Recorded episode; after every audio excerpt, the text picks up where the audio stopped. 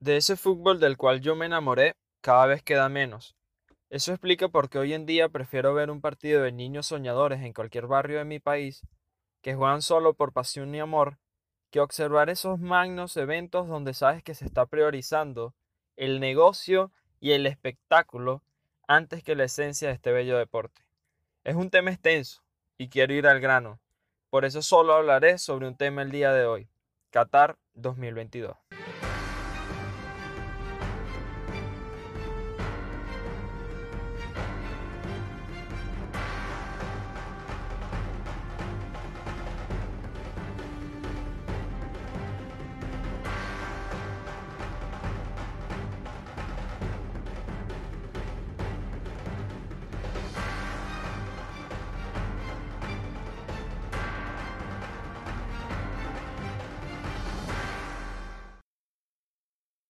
Sabemos que la elección de Qatar 2022 fue muy corrupta, pero descifremos todo lo que hay detrás.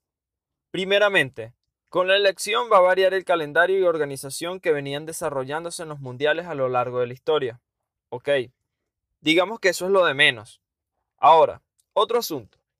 Qatar es una nación con poca cultura futbolística, y muchos pueden alegar que esto poco importa, porque al final la gente que quiere apoyar a su selección, a su país, viajará a verlos.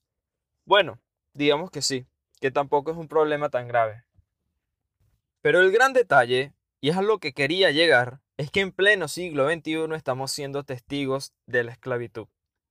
Así como lo escuchan, desde la elección de Qatar 2022 se han puesto en marcha la construcción de los estadios.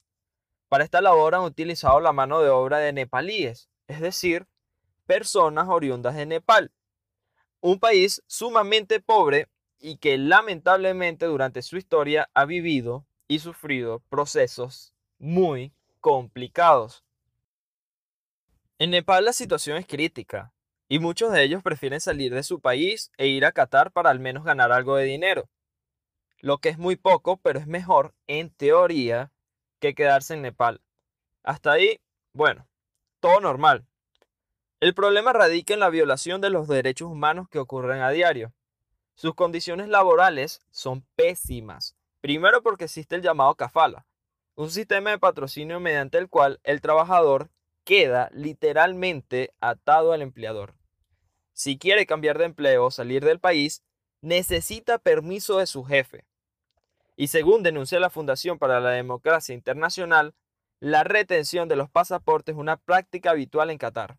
Esto quedó demostrado durante el terremoto de Nepal en el año 2015 en el que cientos de personas no pudieron viajar a enterrar a sus seres queridos porque sus empleadores guardaban sus pasaportes.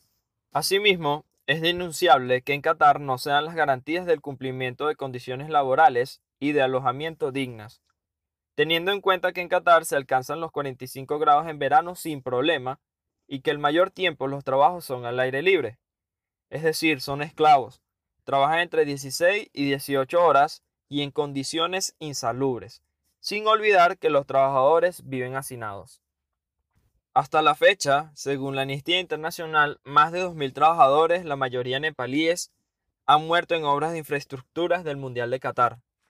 La Confederación Sindical Internacional hizo una cuenta en la cual si en el Mundial de 2022 quisieran hacer un minuto de silencio por cada trabajador muerto, habría que hacer una hora de silencio antes de cada partido. Personalmente creo que es indignante todo lo que está pasando en torno al fútbol a nivel mundial. Es un deporte universal, pero que se está manejando desde las distintas asociaciones e instituciones de una manera errónea. Se está priorizando la corrupción, el dinero, la avaricia del poder y se está perdiendo la esencia de este deporte. Realmente yo me enamoré de esta actividad porque es una actividad que te permite soñar, renunciar a un montón de miedos, darte cuenta de que todo aquello que quieres conseguir lo puedes lograr con determinación, disciplina, con sacrificio, constancia, pero está siendo tratada equivocadamente. Así es. Y es una realidad. Por eso los invito a que no se dejen llevar por lo que ven en la televisión, por eso bonito, por esos eventos muy bien armados, por los estadios repletos. Vayan más allá, investiguen todo lo que se está haciendo mal. En el país donde ustedes se encuentren, busquen sumarle a este deporte no dejen pasar desapercibido estas cosas. Denuncien lo que está mal hecho. Por ejemplo, yo que estoy en Venezuela lo haré desde mi labor, desde donde pueda, y denunciaré todo lo que esté mal.